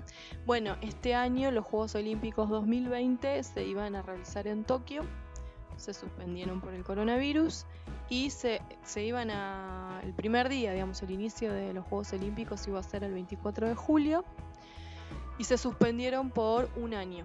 el plazo de suspensión, es decir, que recién para el invierno del 2021 se iniciaría o se daría lugar a los Juegos Olímpicos. Se suspenden los Juegos Olímpicos y también los Juegos Paralímpicos que también eh, tenían lugar en Tokio este año. Sí, esto, este efeméride que marcas vos son los Juegos Olímpicos de la nueva era, ¿no? No, no tienen que ver con los Juegos Olímpicos de la antigua Grecia. Eh, sí, de hecho se sumaron un montón de disciplinas desde aquel momento hasta ahora. No sé si se prohibieron disciplinas. No, que yo sepa. ¿Cómo Se me ocurrió esa pregunta para investigar. Eh, con respecto a los Juegos Olímpicos de final del siglo XIX, muchas de las medallas de oro de fútbol eh, las ganó Uruguay. Y estos Juegos Olímpicos son previos a que existan los mundiales. Por eso los uruguayos siempre están eh, reclamando que se les sumen como campeonatos mundiales esas medallas de oro que ganan los Juegos Olímpicos. Ah, los campeonatos ganados de los Juegos Olímpicos. Bueno, muchachos. Eh, otras cosas, otros eventos eh, deportivos que se suspendieron este año, eh, por ejemplo, es la Copa América, que también Todo se pasó, Fútbol. que tenía sede en Argentina y en Colombia. Iba a ser una eh, copa organizada por dos países. Sí, todo el fútbol se suspendió. Vaya a saber cuándo se inicia. Alberto dijo que para mayo, para finales de mayo, se iba a poder arrancar sin público, Sin pero se iba a público. poder arrancar el campeonato. Lo que Sin pasa es que público. no se están poniendo de acuerdo de cómo va a ser el campeonato. Hay un problema más grave, además de las cuestiones de fechas y de cuarentena, de que los dirigentes no se están poniendo de acuerdo. O sea, no saben cómo va a ser el, el organigrama, la No, característica del campeonato. Disolvieron la Superliga, pero no saben cómo va a ser, si van a ser campeonatos cortos, si van a ser lagos, si van a ser de 20 o de 30 equipos. Mira que tuvieron tiempo, porque para esta altura eh, estaría en marcha el campeonato si no hubiese habido cuarentena. Creo que estaríamos terminando la copa de la liga. Sea, tuvieron tiempo para pensar, ¿no? Están ocupados con el aislamiento. Pero bueno, el fútbol argentino siempre se caracteriza por el mamarracho, así que. Sé que hay un debate ahí, hay como dos posicionamientos sobre campeonatos cortos y campeonatos largos. Desconozco, absolutamente. Sí, yo ¿Qué es soy, mejor, yo soy el equipo de los campeonatos largos. ¿Preferís pero hay otros que- fue- ¿Por, por qué? A ver, ¿cuál sería? Porque tenés un campeón por año, si no es como que vale. Le bajas el precio para mí con los campeonatos cortos al campeón. Se devalúa, digamos. el Para mí sí, pero el argumento de los defensores de campeonatos cortos dice que empareja las cosas. Que en un campeonato largo, una mala racha de un equipo grande se puede disimular. En cambio, en un campeonato corto, entonces eso hace que los equipos chicos, si tienen una buena racha de arranque, tengan más posibilidad de acceder al campeonato. Es un argumento válido. Sí, yo en fútbol soy ultra conservador y reaccionario, así que no, no, no tengo esa cuestión de los más chicos. Siempre dije, por ejemplo, a los eh, mundiales tendrían que clasificar automáticamente todos los campeones. Los- ¿Por qué? A, los mundiales que de club. No, los mundiales de fútbol de las selecciones, los que Ah. salieron campeones tendrían que jugar sí o sí, no importa si ganen o no ganen las eliminatorias. Eh, así que sí, me defino como un gran conservador del fútbol. Bueno, otro debate. Teníamos el debate del teatro y ahora tenemos debate campeonato corto sí, campeonato largo no, campeonato largo sí, campeonato corto no. Bueno, si no está resuelto se podría... Yo creo que podrían hacer una eh, consulta popular. De hecho, la final del Mundial 2018 me pareció una mamarrocha con jugando a Croacia la final. ¿no? Para mí no puede pasar eso. Desconozco por qué. Si Croacia le fue bien, Mm, No importa, porque es un equipo chico. Tienen que jugar los grandes. Las Pero- finales. ¿quién define quiénes son los grandes? Los que tienen campeonatos ganados. Los que tienen historia. Y a partir de... ¿Cuándo fue esto? ¿Me decís? 2018. Es el último mundial. Y a partir del 2018 Croacia no puede ser un grande, no puede empezar a escribir su historia como un grande. No, de hecho perdió, así que. Bueno, pero casi grande. No, no. No me generan simpatía los equipos chicos en el fútbol. O sea que pesa mucho la historia. Para mí sí. En el fútbol sí. Mira, ¿y dónde no pesa la historia? Soy todo lo contrario en lo que soy en lo político. En el fútbol. Bueno, un debate en el que tengo poco terreno hallado, pero... eh, Solo por oponer voy a decir que prefiero los campeonatos cortos. como, la serie- como las series en Netflix. Prefiero que sean cortas. Largo es un embole. Acá un oyente que Y es muy obviamente. difícil sostener una buena racha. un Igual Racing lo hizo, por ejemplo. Pero, Bueno, pero no es considerado un equipo chico. bueno, pero te quiero decir, igual, bueno, pero escúchame, Racing tuvo 30 años sin salir campeón. Bueno, pero igual no se considera un equipo chico. No, por su historia. Bueno, pero justamente. 30 años fue un par de un equipo. Bueno. Pero, a ver, y es. ¿Vos sabés el sufrimiento para el hincha de Racing durante un campeonato largo? Está bien. Eh, Bueno, acá hay un, Es mucho sufrimiento. un oyente que obviamente es hincha de boca, por eso tiene este tipo de manifestaciones. De que, ¿cómo me voy a hacer eh, el guapo con los triunfos siendo hincha de San Lorenzo? Eh, San Lorenzo está dentro de los cinco grandes de la Argentina. Pero bueno, en- entiendo que, que alguien que sufre perder constantemente contra un equipo tenga eh, ese rencor. Hace un año, un año, un poquito más de un año, eh, estábamos festejando el campeonato de Racing. Exactamente. Y era candidato para la, para la Copa de la Liga, ¿no? Porque BKC se había enderezado el rumbo. Venía bien con los partidos. Bueno, te- ves, tengo ganas de ir a la cancha. La cuarentena. Pero no vas todos los domingos para No tener tantas ganas de ir a la cancha. Pero después de haber estado encerrada, tengo ganas de ir a la cancha. Tenés ganas de hacer todo lo que no tenías ganas de hacer. Pero que es medio que capricho eso. Bueno, no importa, yo tengo ganas de ir a la cancha. Es Bueno, lindo ir a la cancha. sigamos con la efeméride que a, nos agolparte fuimos- con un montón de gente. Nos fuimos de tema. Bueno, quería recordar Racing campeón. Otra de las efemérides es que hoy festeja su cumpleaños, nació en 1963, festeja su cumpleaños Rafael Correa. Hubiese sido muy distinto, me imagino, eh, atravesar la pandemia del coronavirus en Ecuador con Rafael Correa en el gobierno. Probablemente, probablemente porque tuvo El compañero Rafael. con el compañero Rafael Correa. Estuvo 10 años al mando de Ecuador, desde el 15 de enero del 2007 hasta 24 de mayo del 2017. Eh, de hecho, fue el mandatario que permaneció de forma continua por más tiempo en la historia de Ecuador. Y él se definía, eh, es economista, eh, Rafael Correa, pudo, de hecho, por una beca, producto de sus buenos rendimientos académicos, hacer un máster en economía en Bélgica. Y hoy leía que en su tesis de maestría eh, analizaba las consecuencias del libre mercado y que un país no debía organizarse como con ese principio como bandera que es el libre mercado o el neoliberalismo. Bueno, el otro día charlábamos fuera del micrófono eh, si después de esta situación va a quedar algún OPA todavía defendiendo el libre mercado. Cuesta Sí, creerlo. va a quedar. Sí, sí, seguramente, sí. Siempre hay gente que... El problema, vos sabés que a veces digo, el problema no es que queden opas en el barrio. No, no, yo El problema son los no opas hablando de dirigentes, que, ¿no? claro, que dirigen. Y sí, van a quedar. Van a quedar. Veíamos. Pero queda em, demostrado, digo, me parece a mí, ¿no? De, que ya no es una cuestión ideológica o de posicionamiento, sino de ser buena o mala persona directamente. Sí. Eh, no. Em, No se puede poner carga no, moral en no esto. quiero, sí, siempre trato de alejarme de ese, de ese calificativo de ser bueno o malo. Realmente a veces pienso que son eh, funcionarios políticos que están convencidos de que la solución al país es el libre mercado, al país, al mundo, a la economía. Eh, creo que están convencidos de eso, ¿no? Son, es su carga ideológica. ¿Están convencidos de que es la solución o no les interesa si existe o no existen pobres? No, creo que están convencidos que es la solución. Puedo decir que Marcos Peña está convencido de que el libre mercado va a hacer que todos vivamos felices. Sí, porque están convencidos de la teoría del derrame, por ejemplo. A mí me cuesta creer eso.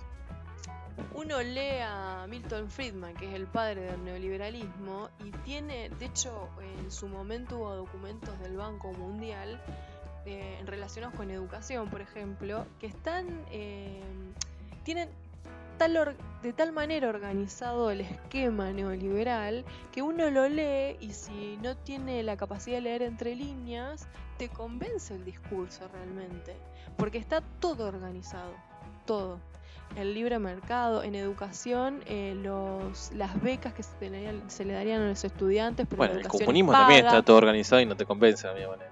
Bueno. Digamos, en, en, términos de mayoría, ¿no? En eso apelo a tu argumento sobre el fútbol. Es el peso de la historia.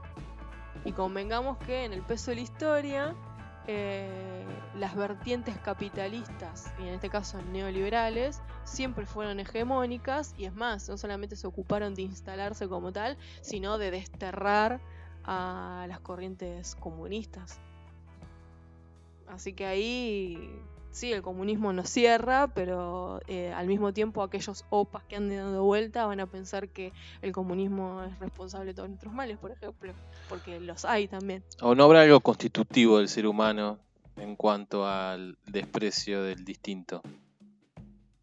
Y por eso prende tanto el capitalismo y por eso siempre la salida de las crisis por derecha.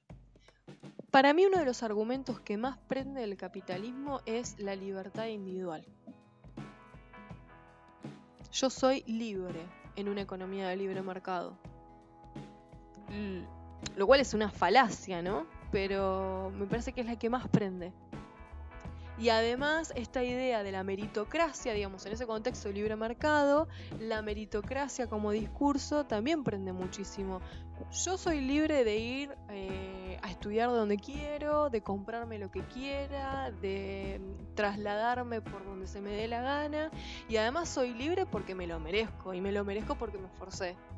En cambio el otro, digamos, si es pobre es pobre porque quiere ese discurso es muy difícil de mm, romper. Por eso digo, no, sentido común? no prenderá tanto y no se hace tanto sentido común porque hay algo propio del ser humano de querer diferenciarse del que es considerado colectivamente como inferior. Diferenciarse del otro, sí. Porque la clase media argentina, ¿de quién se quiere diferenciar? ¿El que vive en el country, de los rabi asesinos o del que vive en la villa? Sí, la respuesta es clarísima. O vos, vos pensás que hay una naturaleza humana per se. Sí, a mí me cuesta la naturaleza porque no, no creo en las naturalezas, pero desde el punto de vista filosófico, ¿no? Eh, soy más del, de la tesis de la construcción cultural. Eh, pero me parece que hay como una cuestión ahí que nos decía Hobbes, ¿no? De que el hombre es, bueno, él lo plantea en ese término, que el hombre era malo por naturaleza. Eh, y tal vez haya algo de eso. No quiero caer en la cuestión natural, pero alguna cuestión constitutiva que tal vez se pueda modificar, y ahí es cuando venga eh, la utopía comunista o el hombre que tenga de, de igualdad, ¿no? Es un debate. Por lo menos de lo material. la ciencia eh, biológica y humanista, en las disciplinas como la psicología. Es un debate si es primero la naturaleza y luego la cultura, si es la cultura y luego la naturaleza humana. Es un debate de la ciencia incluso. También podrían aportar algún oyente a resolver ese dilema, pero también son posicionamientos. Eh, sí, acá Mariano está enganchado y nos decía de, que está comprobado científicamente que el neoliberalismo no funciona, que cómo puede seguir siendo considerado como una forma de, sistema o de hacer política, ¿no? Eh, bueno, y habla un poco de la ilusión que genera este capitalismo, ¿no? Es como un el burro que va atrás de la, de la zanahoria que nunca va a alcanzar, ¿no? Hago un paréntesis porque me llegó un mensaje pidiendo saludos a Maxio Tonelli, no sé si será pariente de nuestro oyente Mariano. Sí, sí, es hermano. Eh, así que Maxi, como nos estás escuchando, mandamos saludos. Eh, Lucila dice, mándenle saludos a Maxi Tonelli. Qué chiquito que el mundo. Eh, le mandamos saludos a Lucila y a Esteban que nos están escuchando los dos. bueno, Yo eh, pensaba en esto de que eh, ayer cuando veíamos, no, ayer fue o antes de ayer, había una charla de Star River con Pecker, también en Instagram, estamos a full con Instagram, pero ambos dos, y habiendo le- leído después a, a varios filósofos que trajimos al programa de radio, eh, la verdad que la mayoría de las voces eh, son, para mí son cautelosas, excepto Sisek, son cautelosos en Sí, plantear igual la Sisek es el título amarillista. ¿eh? Si se analiza después lo Sí, que dice si se analiza realmente. entre líneas, también es cauteloso, pero se anima bastante más que el resto. Sí, el resto como que tiene una visión bastante pesimista directamente, ¿no? Como que esto que va a reforzar todavía este sistema eh, desigual. Exacto. Bueno, Luciana me sorprendió, la verdad. eh, eh, mi expectativa era que iba a tener una mirada un poco más positiva de la situación post pandemia, pero no, todo lo contrario, ella fue muy pesimista y de hecho dijo que mm, probablemente para ella se vayan a fortalecer y a violentar muchísimo más las, las características de los gobiernos, o sea que eh, nos encontremos con gobiernos mucho más autoritarios de los que hoy tenemos, que la salida de la ¿no? pandemia sea esa. También lo ponían en esos términos de la cuestión de género. Eh, la escuchaba y me volví a acordar de una de las series que recomendamos en algún momento en un vinito de eh, Years and Years.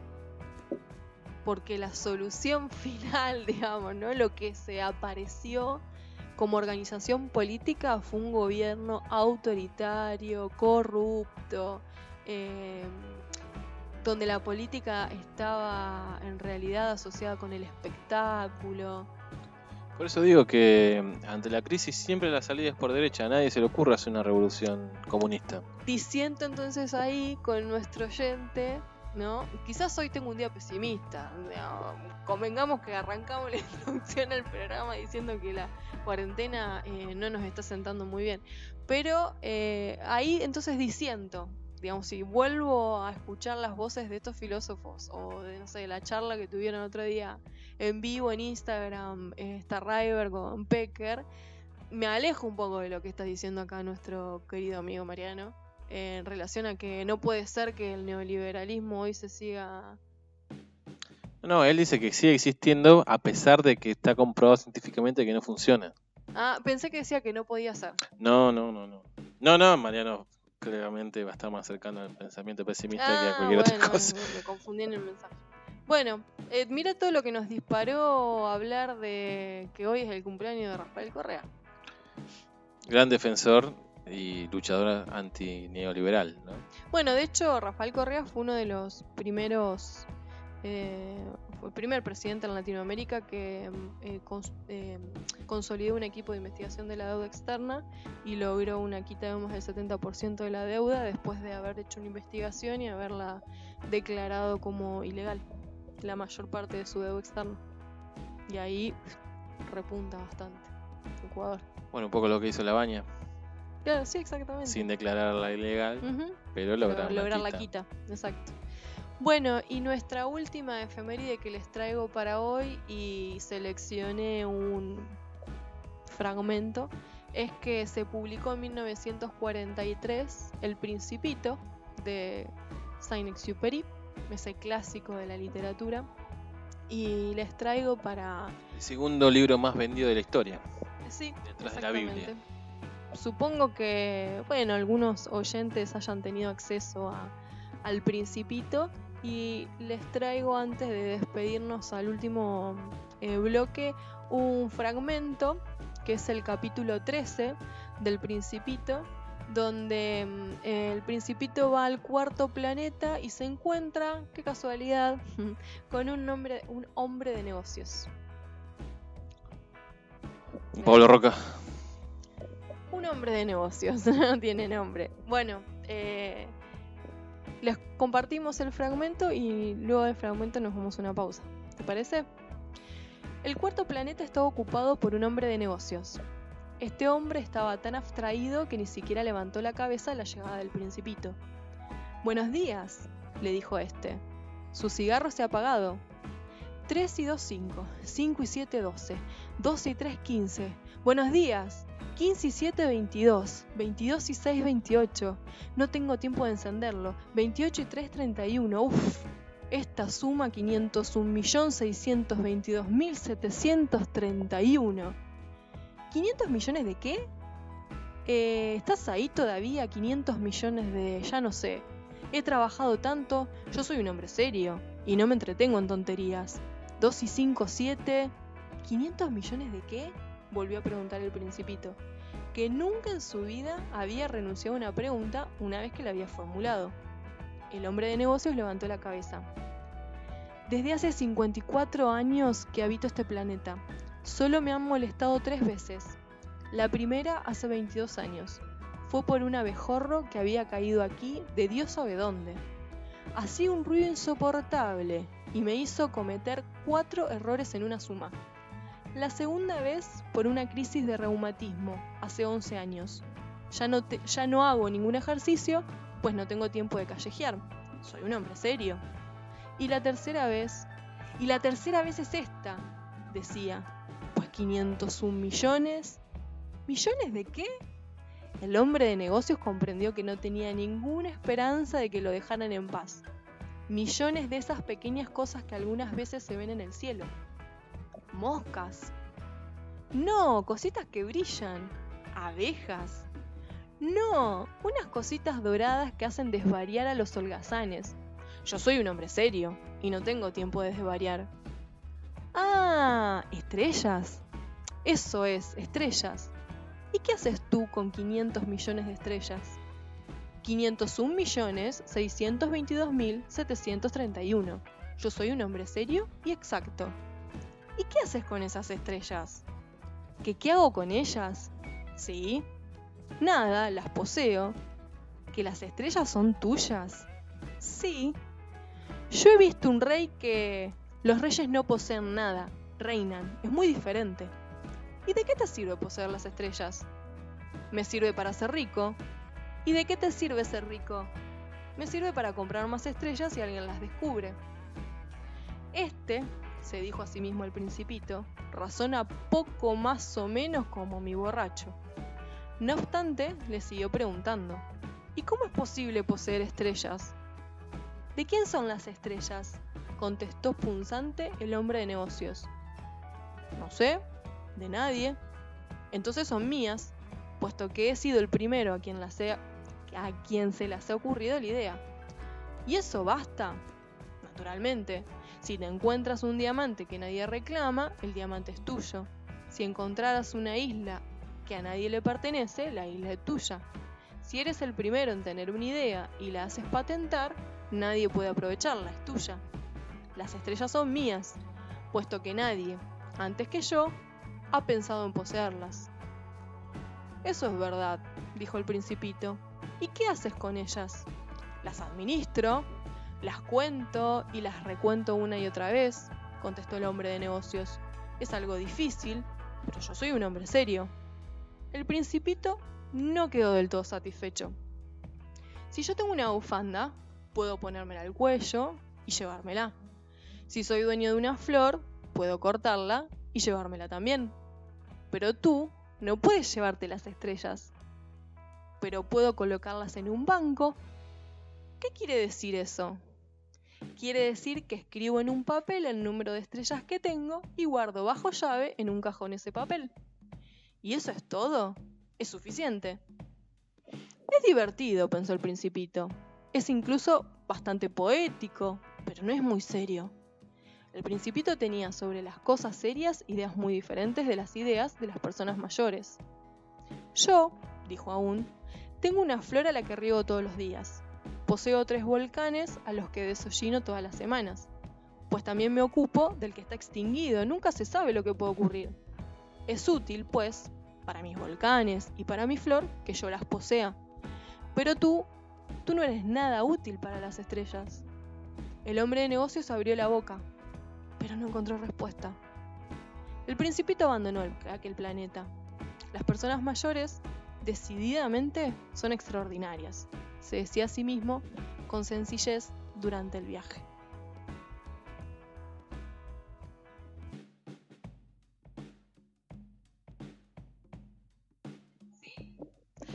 Último bloque en un vinito.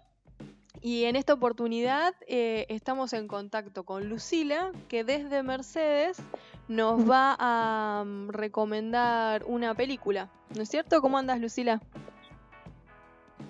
Hola, ¿cómo andan? Bien, ¿vos? ¿Cómo te trata, cómo te trata la cuarentena? Bien, bien, todo bien. ¿La estás pasando bien? Sí, a pesar del encierro, sí. Bueno, ¿qué película tenés ganas de recomendarle a todos los oyentes de Un Vinito? Eh, bueno, les iba a recomendar una película y una miniserie. Em, la película es El niño que domó el viento, que está basada en, la biografía de William Kamwamba. Es una historia que transcurre en el año 2001 en un pueblo de la República de Malawi. Em, William tiene 13 años en ese entonces y em, vive en una familia que se dedica a la agricultura. Pero por condiciones climáticas empiezan a vivir una sequía y les pasa que aparte no eh, consiguen respuesta del gobierno, digamos. Em, pero bueno, a pesar de todo eso, la familia de William quería que él estudie, tanto él como su hermana, eh, entonces lo mandan a la escuela. Era una escuela paga eh, y por la crisis que ellos estaban viviendo, los padres dejan de, poder pagarla y a él lo terminan expulsando. Em, bueno, pero a pesar de todo eso, eh, que a él lo expulsan de la escuela y que la familia está viviendo una crisis económica muy, muy grande, la familia y toda la aldea donde ellos vivían, él tenía mucha curiosidad por aprender, entonces cada tanto se escapaba a la biblioteca y se inspira en un em, libro de ciencias que encontró ahí en la biblioteca, ayudado por un profesor que después se termina casando con su hermana y crea un molino de viento para poder abastecer a la aldea de agua potable y tener riego cuando ellos quisieran y poder cosechar cuando ellos quisieran. ¿Y por qué te gustó? ¿Por qué te gustaría que la miren nuestros oyentes a la película? Yo la vi, es hermosa esa película. Sí, está muy buena. Eh, me gustó porque mm, me gustó, digamos, la fortaleza del nene, de William, eh, que a pesar de todas las adversidades por las que estaban pasando, tanto él como su familia y todo su pueblo, él no deja de tener curiosidad por aprender y eso lo lleva a salvar a toda su aldea. si bien no tiene siempre el apoyo de, de su familia, pero él creía en sí mismo y bueno, eso lo llevó a convencer también a su familia de que crean en él. Es una. ¿Está basada en una historia mm, real? Sí, de William Kamwamba. Eso es lo que le hace más interesante a la película. Sobre todo, sí. después estuve leyendo un poco la biografía de él y se fue a estudiar eh, becado a Estados Unidos. Eh, no, la verdad, muy bien, sí. ¿Y después dijiste que tenías una serie para recomendarnos? Sí, una miniserie, también basada en una historia real eh, que también que transcurre en Estados Unidos y se llama Así nos ven, que cuenta la historia de cinco chicos eh, afroamericanos, cuatro afroamericanos y un latino, eh, que son acusados de un crimen. Todo transcurre una noche, ellos estaban en el Central Park y en otro sector del parque una corredora es atacada y abusada sexualmente. pero bueno, la fiscal y la policía los culpan a ellos. Eh, pasan años en cárceles hasta que muchos años después se descubre de que eso era, era mentira. Está muy buena. El otro día se me vino a la cabeza cuando en el programa en el que ustedes hablaban del tiempo y recomiendo la serie, la serie por dos, dos temas. Uno, eh, la corrupción que se muestra, eh, la corrupción de la policía, porque el argumento de la fiscal era primero querer encontrar una solución rápida a eso, porque se estaba viviendo eh, una época en Estados Unidos de muchos ataques. Eh, pero por el otro lado se puede ver cómo la fiscal los culpa a ellos por ser negros. Eh, y pensaba en el tema del tiempo y en el tiempo en el que ellos pierden, o mejor dicho, les roban en la cárcel, porque eran todos chicos de entre 12 y 16 años, era el mayor, que fue el único que fue a la cárcel y el que peor la pasó. ¿Está basada también en una historia real? En una real, eh, se conoce el caso como los cinco de Central Park. Eh, y de hecho leía una noticia de hace unos días que la fiscal del, caso denuncia a Netflix y a, y a la directora de la serie por injurias, infamias y demás, pero está comprobado que todo es, es real. Que así se dio. Ellos en la serie muestran cómo estos nenes, cuando los llevan a la policía, los obligan a declarar los golpean, eh, los, los alejan de su familia, entonces ellos son menores, no tenían defensa, los hacen renunciar a un abogado y terminan em, inculpándose entre ellos bajo amenaza. Me hiciste acordar a una que te recomendé el otro día por WhatsApp. Eh, eh, Milagros Inesperados. También hay un juicio injusto. Eh, Yo también te recomendé de Milagro a la celda 7. esa es popular en las redes sociales, vamos a ver si la vemos. Es polémica. pero bueno, miren, no, así nos ven que la verdad es está muy buena, eh, ya te digo, me llamó la atención mucho esto del tema de, la corrupción, porque había cosas que no, no, no, no concordaban en las declaraciones en nada y, y, sin embargo lo consiguen por el afán de querer tener respuestas rápidas y porque aparte ellos eran negros y uno latino, entonces, bueno, querían erradicar a esa, a esa población minoritaria. Y por el otro lado pensaba en eso, en el tiempo que les fue robado, sobre todo en eso. Bueno, entonces, el niño que domó al viento y así nos ven. ¿Las dos se pueden ver en Netflix? Sí, sí, las dos se pueden ver en Netflix. Bueno, gracias por la recomendación, Lucila.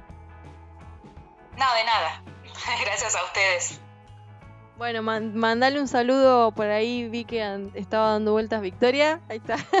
un saludo a Vicky y un saludo a Esteban que debe andar por ahí. Sí, sí, está, está cocinando justamente. ¿Qué van, a, ¿Qué van a cenar? Qué rico. Eh, milanesa con ensalada. Bueno, me dio hambre. Bueno, gracias. Gracias por la recomendación. No, de nada. Les mando un beso, un beso a Sebastián. Muchas gracias. Bueno, nos despedimos. nos despedimos. Nos despedimos del programa también. Eh, decimos que los que no tienen Netflix también pueden buscar todas las series y las películas que les recomendamos en Popcorn. ¿sí?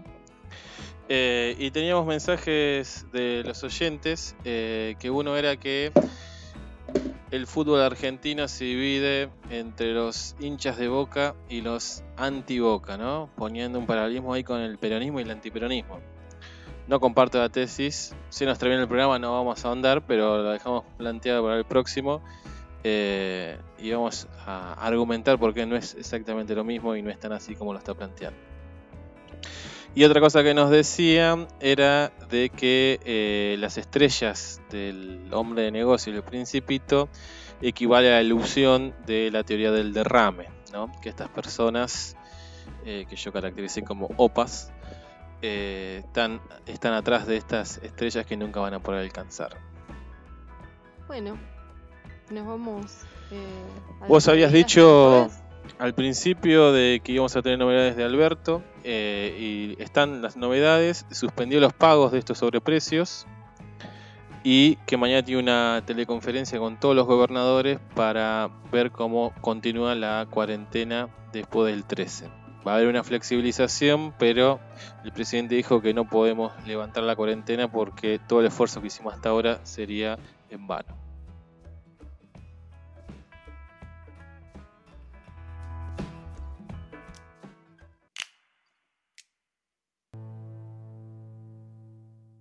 Los lunes a las 20 horas te esperamos con actualidad, noticias, cine, espectáculos.